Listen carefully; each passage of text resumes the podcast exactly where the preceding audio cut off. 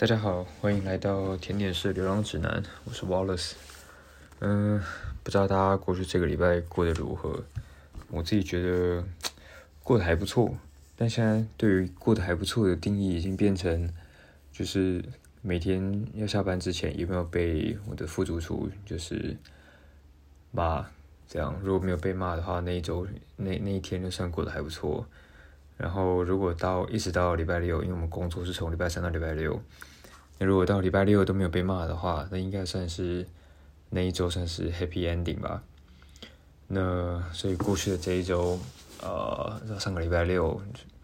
结束的时候，礼拜六当天，整个大家状况就异常亢奋，不知道为什么。然后但反正，呃，结束的时候就没有被骂，那我觉得还不错。虽然其实有时候被骂就是一些很莫名的理由，那但反正我要就是三炮，你在一个地方工作久了，你会慢慢找到那个那个模式吧，或者说到底怎么样子可以让你的工作舒服一点、顺利一点。但这礼拜有个很大感触啊，主要是礼拜六，就是因为呃，就是非常该怎么说呢？因为忽然变得。因为通常每天我们的用餐的那个节奏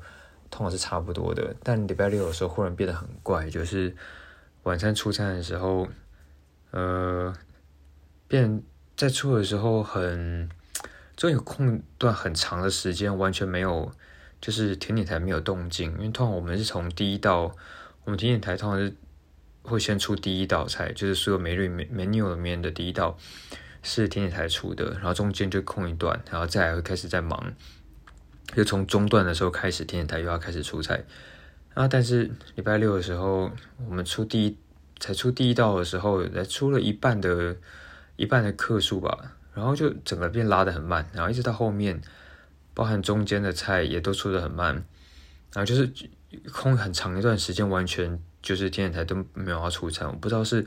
都卡在主菜呢，还是都卡在哪里了？但反正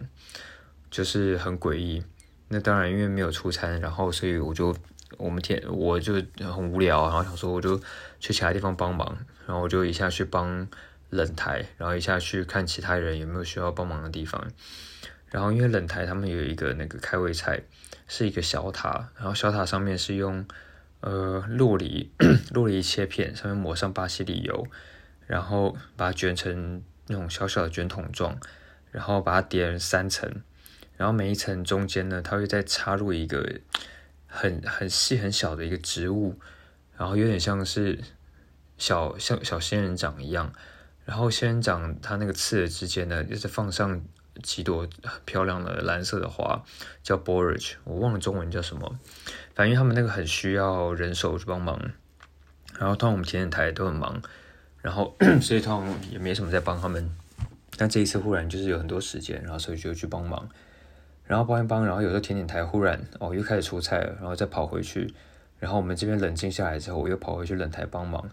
三号就是你节奏被打断之后，你原本的工作习惯被打断，因为以前我不知道，就是很很很很不习惯去做其他自己原本不擅长做的事情，像是。平常如果是在甜点台里面的话，我就比较喜欢做，就是我们甜点台出餐要做什么的，我就做什么。那但是有些同事就是，你看他们就还蛮厉害的，像冷台我们有一个意大利人叫拉法耶，他叫拉法耶嘞，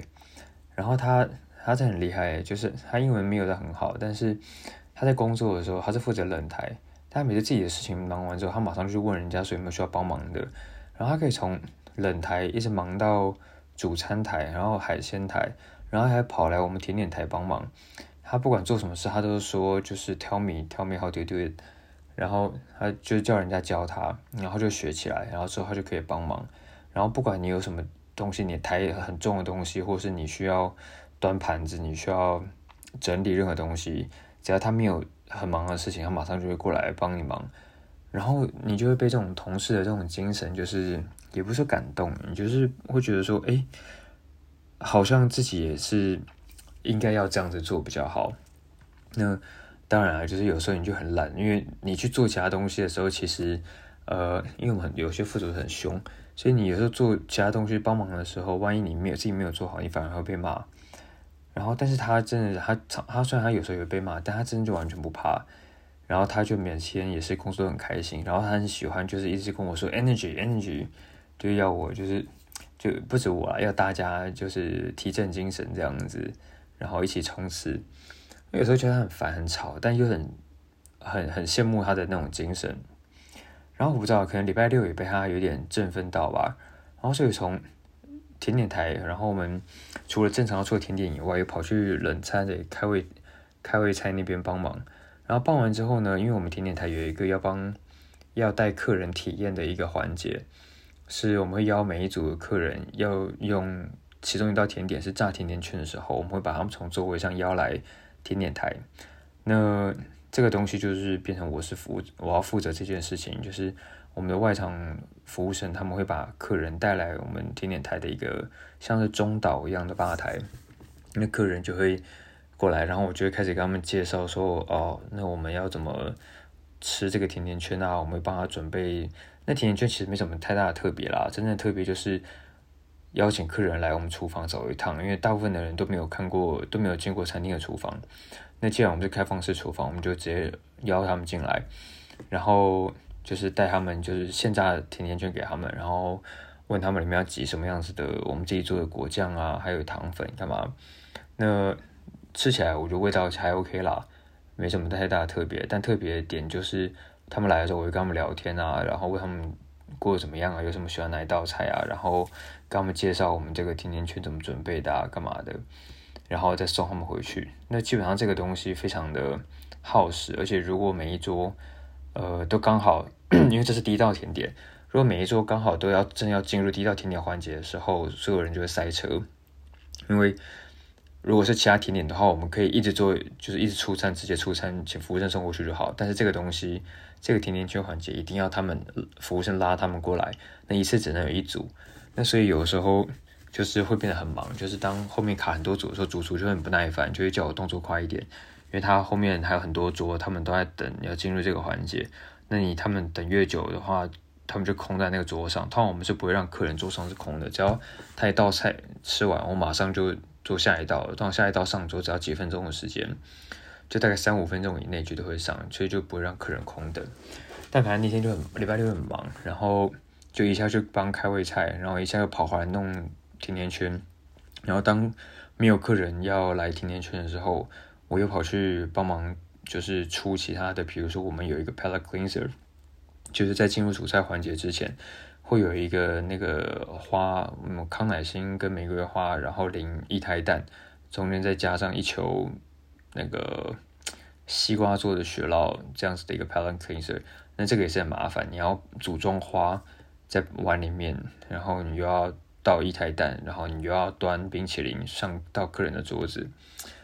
那就是我们甜点台出很多道，那当天。就光是跑这个，然后我们又要做 cheese garnish，就是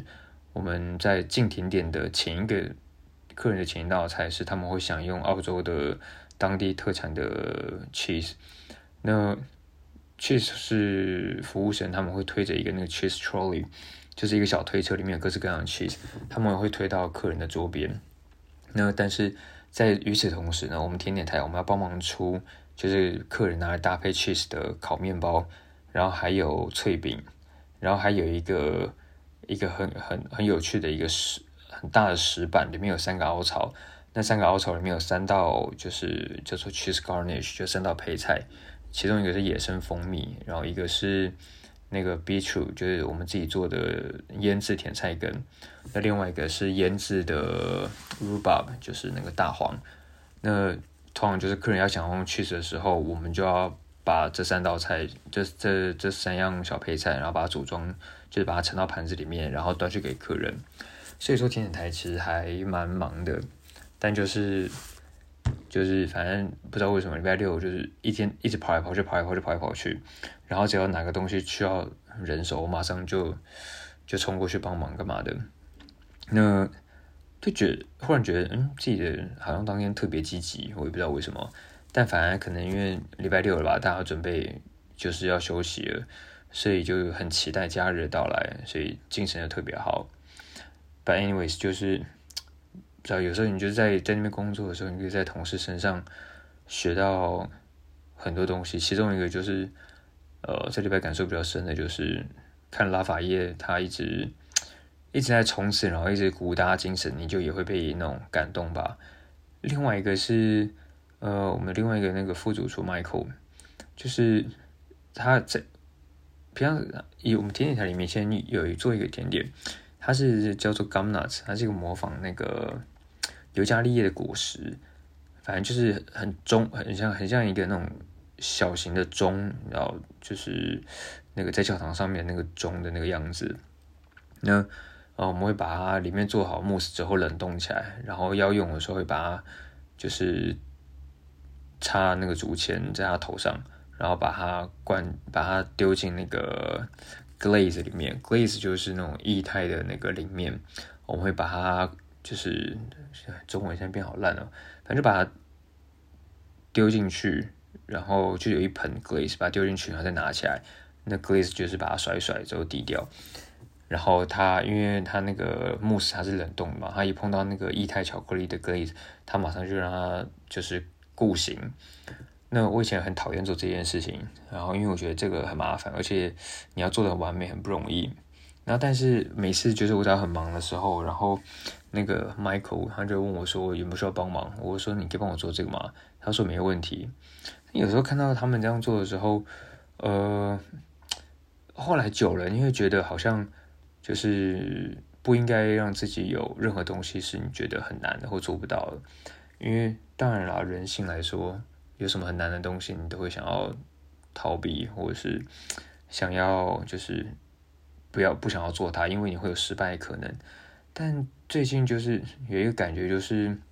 你只要不要怕它，然后就接受你有失败可能的话，你要做一次两次，原本不熟的东西，你就会开始慢慢熟悉起来，然后就会越做越好。然后当你越做越好之后，以如果以厨师角度来讲的话，你基本上你的指压就是一直在累积。不同的技能，那当你原本不熟的，你越做越好之后，变成你的技能树里面又有一个又点又点了一个技能，那你接到不同工作，你只要点越多技能，你之后你能发挥的东西又就越多。最近忽然很有这种感觉啊，就同时有时候有事没事也会在想，以后如果自己开餐厅或者是不管餐厅或甜点店的话，呃，你的菜单。我菜单里面要有什么？那我如果想要做这个东西，可是我知道这个怎么做吗？或者是这个东西它的工作流程要怎么样子才会比较顺？那就会觉得自己好像应该要更该怎么说？更开放心胸，更不要去挑工作，然后什么该做的都去做这样子。而且你越熟悉，你以后才能教其他人。Well，这是工作 wise 最近的感觉。那这礼拜还有另外一件，就是那很重要的事情，就是在礼拜几啊？礼拜九忘了，但是反正某一天，忽然主厨哦，礼拜三、礼拜四、礼拜三的晚上，主厨忽然就传讯下来说，明天会有一个整个墨尔本就是最重要的 food critic，就是那种美食评论家来。那因为他的影响力非常非常大，然后他从来不露脸，所以从来没人知道他到底长什么样子。那我们只知道，好像他会戴某一种颜色的戒指，然后他大概可能会是长什么样子，然后他身上的装扮，他喜欢穿什么衣服，然后他习惯的一些动作或什么之类的，我也不知道主厨从哪里得到这些资讯，反正这主厨讲的，他就说他们猜明天这个这个美食美食评论家美食家会来，那我不知道他们怎么知道的，但反正他们就得到这个消息。然后，所以忽然就是我们群主讯息里面，他就传出来，他就告诉大家说，明天每一道菜都需要准备六份最完美的。那他会一个一个检查，然后他说这个，他说这个东西非常非常重要，就是大家需要就是加紧全力，就是准备这个最完美的给这个美食家。那后来等到礼拜四的时候，嗯。大家就非常非常该怎么说，压力是蛮大的吧？因为什么东西你都要挑到最完美的，因为 该怎么说呢？我们餐厅平常没有那种很追求法式极致完美的那种那种压力，通常就是当然你一定要做到很很美，但是没有到法在法国餐厅里面那种很很可怕的那种精致程度。那但是这一次忽然就是主持人要求，所以大家就是压力很大。然后等到要晚餐开餐之前，主持忽然把大家又找去 meeting，然后他就说，就是他们应该百分之八九十确九十百分之九十几会确定说这个美食评论家会来，然后他会坐在哪一桌，然后他就开始警告大家说，就是当天晚上厨房里面大家不可以就是有那种 很白痴的 bitching，，就是互相斗嘴啊，或者是互相在那边八卦，或是。做一些很智障的事情，他说只要发生，他马上就会请你出去。然后另外一个是，他就说大家呃，除了准备最美的六份那个餐点以外，然后还要就是因为我们厨师这边还蛮特别的，我们餐厅蛮特别的一件事情就是厨师负责送菜。那厨师上餐的时候，我也不知道为什么我们外场有二十个服务生，然后却还要我们厨师帮忙上菜。那可能他们要花很多时间在跟客人聊天吧。那反正我们厨师负责上菜，然后我们上菜的时候，我们也会负责跟客人解释说这道菜是什么。他就说，就是当天晚上大家如果有厨师，我们自己要上菜的话，就你如果不确定每某一道菜你上的到底里面的组成是什么样子，或者任何知识跟这个有关的，你不确定的话，你就不要去上这道菜，就你就让知道。真正知识的人，这个细节的人去上没关系。他说，尤其是坐在那个美食家附近的几桌，因为你讲什么他都会听到。那他可能，我要他可能会会记起来吧。然后，反正说你不要去做说傻话，你知道什么就讲什么，不知道的话就不要去讲。但反正后来那天那个美食评论家来，然后后来也确他也确定真的有来了。然后我可以看主持就是压力很大，然后但是他 他很好笑，因为。他他说不能让美食家那个美食家知道说我们知道这件事，因为他是用别人的名字定的，所以照理来说他不期待你知道他他要来，那也不期待任何人知道他长什么样子。但我其实怀疑他内心的想法啦，他应该会觉得说自己这么有名了，就是整个澳洲各大餐厅不可能真的对他一点 clue 都没有。我也不知道他怎么想，但我猜是这样子。但反正主持人很好笑，因为他不能让。那个美食家知道说，我们知道他是谁，而且他要来。那但是他又需要表现的让那个美食家觉得，哦，他当天拿到的就是一般的餐点，但其实一点都不一般。那是我们就是完全完全用那种 V V I P 等级准备的。那所以当然主厨他不可能，他说他不可能就是亲自上每一道菜，因为那会太 over，就是人家会觉得很怪，或者人家会猜到。那。就是当然，主厨他想要献殷勤的话，他是有办法。他有时候会对有些客人会这样，他可以亲自上每一道菜，但是他不能让这个美食家知道。但另外一方面呢，他又想要就是 给那个美食家一些 surprise，然后所以就变很好笑。他就就看他，他东晃西晃的，然后那个服务生外场服务生就一直过来跟他报告说：“哦，听到那桌讲了什么话。”然后比如说讲到说：“哦，那个美食家的老公好像很怀念。”美国的德州的什么什么东西干嘛的？然后主厨就一直想说，哎，那我能不能在就是某某一道菜特别跟他提到说，哦，这个美国怎样怎样怎样的？然后在旁边听了就觉得很好笑啦，因为他就一直想要那种故作镇定，但看得出来他蛮他蛮焦虑的，或者他还蛮兴奋的。然后到最后，他们就是来到我的那个甜甜圈环节，那他们后来他们就是说。这一桌的话，他们请另外一个副主厨来帮他们做这个甜甜圈的介绍，还有甜甜圈的体验。那他们看起来是蛮开心的啦。然后反正结束的时候，主厨就忽然又跑出来，然后开始带他们参观餐厅。我说：“干，你这样跑出来，感觉就蛮明显的吧？”但反正 anyways，那天算是顺利落幕。但呃，忽然想到，主厨最近还在忙一件事情，就是我们的新餐厅。因为我们接下来明年、明年、明年底吧，明年底我们应该会盖好在那个墨尔本市中心一个非常非常美的花园的正中间。我们盖一个新的餐厅，而且它是那种拔地而起，就是会把原来的那边原来有一栋建筑物是那种平房，它是不知道是以前的食堂还是什么的，我们把它拆掉，重新盖一座。然后在几个月之前吧，那时候主厨就有带全部的厨师一起从我们餐厅散步到那个花园里面。那个花园真的超级超级美的，应该算是墨尔本真的是最美的公园。它不是那种超巨大，但是里面的树，然后还有它的整个风景的安排，还有池塘，然后真的就是很很舒服，然后很漂亮的草皮。那我们之后就在那边开餐厅，然后。主厨在几个月前就带所有厨师某一天，然后我们就从我们的厨房散步到那边去，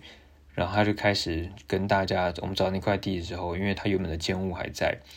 然后反正但已经没有人使用哦，我们就主厨就帮我们开门走进去，他就说大家体验一下未来的这一边，他就一下指右手边说，哦这边是用餐区，会有几张桌子，那左边这个是开放式厨房，那哪一个 station 会在哪里？然后客人走进来会是怎么走？他们会先体验到什么样子的？我们会做一些树树印的该怎么说？树印的间隔，然后外面会有很多野生植植物，然后还有那个灯光会从地上打那种地灯，然后非常非常漂亮。然后他就开始跟我们形容一切，就是。所有客人会体验到的环节，他整个就超兴奋的，就是因为这就是他的 baby 一样，就是他从头开始设计这个餐厅。然后那个时候是我们第一次听到这一件事嘛，然后他带我们去体验。然后中间过了一阵子之后，到几个礼拜以前，然后就开始看他平常，他平常真的是没什么没什么特别的事情，他就不太会管我们，他就一个人飘来飘去看大家在干嘛，然后试试一下味道啊，吃一下这个，吃一下那个的，然后。几个礼拜前，他就开始拿一张纸到处跑，然后有事没事，他就停在一个地方，然后开始东画西画。然后有次我一看，他在画是那个草图，就是新餐厅，他在画那种有点不是很细致的草图，就他自己在那边那种手绘的这样。然后过了几个礼拜之后，就是这一两个礼拜，他开始就是手上开始忽然出现，就是真的设置平面图。就是室内设计平面图，然后他就开始找跟我有几乎每天在跟我们首席侍酒师聊说那个酒窖的大小啊，然后还跑到我们厨房其他地方，然后自己拿着那个 iPhone 手机用那个测距仪，然后在那边量来量去，然后有一天我到我们的冷房，然后看到他他在量冷房的那个距离，他忽然就跟我转过来跟我说：“哇，这个以后我们的那个新餐厅的酒窖啊，就会跟这个一样大。”我说哦，这样啊，就是我说哦，好啊，OK。但反正他就很兴奋，然后他就一天，然后后来最近吧，他就开始呃，看他在订一些器材，就是因为他手上会拿一堆那种报表，然后就跟很多不同的餐厅，然后再订一堆有的没的器材，然后就看到他一直在不知道在考虑什么，可能要订什么样子的餐具，订什么样子的。的烹饪工具吧，然后等到这一个礼拜，已经看他手上已经有那种室内设计师那种，哎怎么说，三 D 模拟的那种图片嘛，有点像是你去那种预售屋干嘛的，你会看到他会模拟说，哦，室内装潢会是什么样子的，然后就看到他就拿着一大叠的那个印那种 printing 的照片，然后上面就有呃。很漂亮的那个室内设计图，那它就是模拟那种背景是暗的，然后中间有几个类似圆形的中岛，然后底下渗着橘色的光，然后还有一些包厢的座位，然后那个氛围整个它它的氛围它有一点想要呈现，就是真的很澳洲的那种，有一点澳洲原始该怎么说原始风味的神秘感，然后又很现代的那种精致奢华的感觉。然后它它有个很特别的地方是它的墙外落除落地玻璃以外，它在玻落地玻璃外，它设计了一种很原始森林的感觉，但它真的非常非常的有 creative，然后它有很多环节，它想要带客人体验。那看那照片就真的觉得还蛮酷的。那反正他最近就一直在忙这个东西，然后呃，有一次他跟我借笔，然后他就在东画西画，然后还我笔的时候，我就说，嗯，很开心，就是我可以帮上新餐厅的忙。然后他说，哦，no no no，you are part of the plan。然后就说你就是你也是这个新餐厅计划的一份子。他当然很喜欢讲这种东西啦，但就是，呃，该怎么说，也是蛮开心的啦。那他的原本的安排，他也蛮有趣的。他没有想要就是那种开两家完全独立的餐厅，就是他希望这两家都是同一个团队，就是我们现在工作的餐厅跟未来新开的餐厅都是由同一个团队经营，然后再 run 的。然后所以他他现在还不确定，但是他那时候提出几个营运的方案，就是可能呃，我们有我们两家餐厅的厨师会轮调。或是比如说前面六个月我在现在这家餐厅工作，后面六个月我去新餐厅工作这样子，虽然还没定案，但大家在他的心里是大家都是同一个团队，然后只是在不同的 venue 工作。我不确定不确定这样能不能成功了，但是在他眼里面就是他真的很重视，大家都是一家人那种感觉。所以前几天就是我们里面有两个厨师，那个 Andy 还有一个贝里尼。他们他们好像本来就看不顺眼彼此吧，然后只要有一天，就前几天，他们忽然真的就是互呛起来。就是我在过去的在这边工作的一年里面，从来没有看过任何厨师就是跟人家吵架，通常就只有就是副主厨就是骂底下的人，但是从来没有就是两个厨师在吵架干嘛。那天的第一次，后来那天晚上的大家在开会的时候，主厨就说。未来绝对禁止这一种互呛的行为。他说他非常非常讨厌这种，就是厨师之间的那种暴力。他说大家以前在其他地方工作过，就是一定都经历过这种事情，也都知道其他厨厨房都是这种事情是很平常。但是他说他一开始接这家餐厅主厨之后，他就立下了一个原则，而且是绝对不能改变原则，就是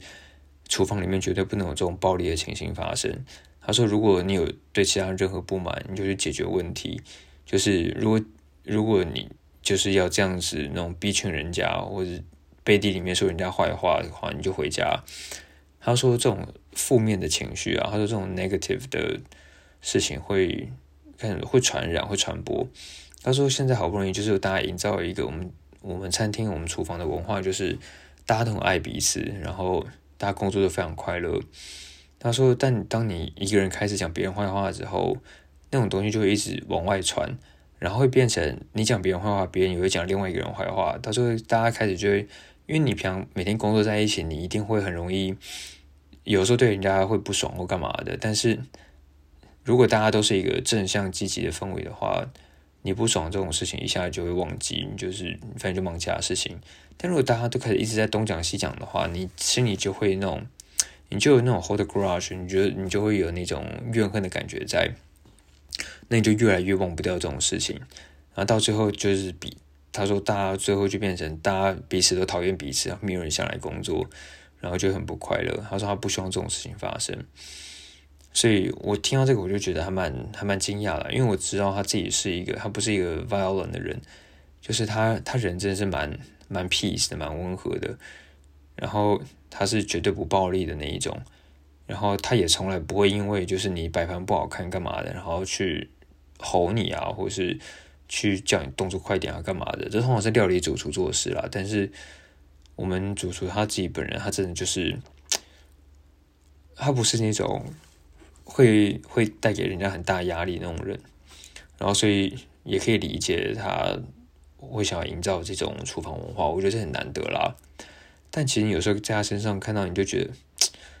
这其实就是你要不要做的这种事情而已啊。那大部分其他餐厅里面工作的文化，那种人家大吼大叫啊，干嘛的，好像都是很常态。那但是你主厨，你如果今天也敢要求的话，好像这种事情应该就不会就不会就不会出现吧？嗯，好吧，最后讲一下，除了工作以外，呃。工作以外的一些发生的小事情，就是今天该怎么说？今天是那个吧，今天去上那个巴恰塔的课，就是上一集有提到我在学拉丁舞嘛，然后今天是算是学呃第一个 level 的最后一堂课，那我们在最后一堂课，那个老师们他们要进行那个 assessment，就是他们要衡量你适不适合再往上一级，还是就是你需要再多练习。然后我本来前面跳的就是跟着老师跳的那动作干嘛，我就觉得都还 OK。就老师平常前面带动作啊，然后在底下跟着 partner 这样跳，就觉得诶好像也还好。然后但是等到今天就是最后 assessment 的时候，是老师让那个男生就自己就跟 partner 这样练习干嘛的。当没有人在前面带动作的时候，你要自己跳的时候，忽然干脑袋一片空白啊！我想说，我到底在干嘛？就是动作每一个每一个每一个的那个动作该怎么做，我知道，但是。当你要把它串在一起的时候，你想说，哎，看下一个动作是什么？哎，这个动作的就是它的 Q，它的开头是这个样子吗？然后压力更大的是，因为你在跳的时候，你会跟另一个 partner，一个女生。然后当你自己做不好的时候，女生她会她没有接到 hint，她不知道怎么跳，然后整个就会你压力就会更大，因为她就要等你的 Q，或者是她就要。她就用疑惑眼神看你说：“那你现在到底是要做哪一哪一套动作？”但反正今天就是觉得一整个混乱，然后觉得压力蛮大的。但是，呃，我也不知道后来的那个 result 会怎么样子，就是会不会能去上下一堂下一个 level 的。但老师今天就给我们看那个下一个 level 的到底是怎么样。哦，下一个 level 我看到那个。呃，因为我们现在的这一个这一个 level，它总共是上四四个礼拜的课，然后四个礼拜每个礼拜学一点动作，一点动作，然后感觉下来，我原本已经觉得蛮多了，然后等老师今天放下一个 level 的动作教学的时候，发现看我们现在学的真的超基础啊，下一个 level 你要连上六个月，然后每一堂课都有超多超多动作要学，我想说天呐！但反正这一次自己就是当老师没有在前面带自己练的时候，才忽然真的觉得跳舞你要你要很会抓 tempo，然后你要很会带动作，然后你自己也要记那个流程，真的是蛮不容易的。那另外一个是最近上次有好像提到吧，最近在看的其中一本书叫做 Noma 的那个叫什么 Noma Guide to Fermentation 吧。反正就是 Noma 的发酵实验的东西，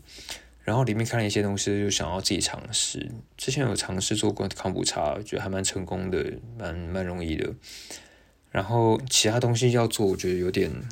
有点烦啦。然后但是因为这一次刚好看到他在做那个修 U，就是他在做酱油，它里面还蛮有趣，他有解释到酱油的的起源，还有酱油它到底它的那个。发酵的是怎么样子制作的，还有它的原理。然后其中一个他就提到那个 Porcini 的酱油，然后我就觉得诶蛮有趣的，因为我要做 Porcini 的酱油应该是没有那个时间，但是因为之前在葡萄牙玩的时候就有买很多那个 Porcini 的干燥的粉，然后我想说那它里面就介绍一道菜，就是你要怎么用那个 Porcini 的酱油，然后来该怎么说来。来煎煮那个类似杏鲍菇那样子，我就看着那很好吃。然后我刚好冰箱有杏鲍菇，我又有不去你的粉，我想说那我就拿龟甲湾酱油，然后把它浓缩，再加普去你的粉，这样应该就可以变成味道有点像普去你酱油吧。然后我就倒了一堆龟甲湾酱油，然后下去把它收汁浓缩，然后再倒那个再丢那个粉，然后一尝。一尝下去，我看咸死人，吓死了。然后还丢了一堆那个蒜泥，然后又丢了那个巴西里叶，然后把它搞一搞，弄一弄，丢了鸡汤，自己做的那个鸡汤，然后还加了白酒，反正就想办法让它味道能冲淡一点就冲淡一点。然后最后我是把它拿来煮香菇之后，就我看那香菇实在太咸了。后来又加了很多奇奇奇怪怪东西，然后把它拿来煮意大利面，然后那意大利面整个也超咸。所以呢，就是它就变酱油酱油意大利面了。我觉得那味道才是蛮可怕的，但反正尽力了。但是感觉那个味道组合应该是还还不错，只是因为稍微咸了一点。可能如果酱油加少一点，或是用淡酱油，然后高汤跟白酒加多一点，还要奶油，然后当你把它收汁，不要收太多，再加普曲尼的粉。再加巴西里叶，这样的味道应该就好很多吧？I don't know，下次有机会再试试看哦。well，这个礼拜这集先到这样喽，希望大家下礼拜过得开心，ciao。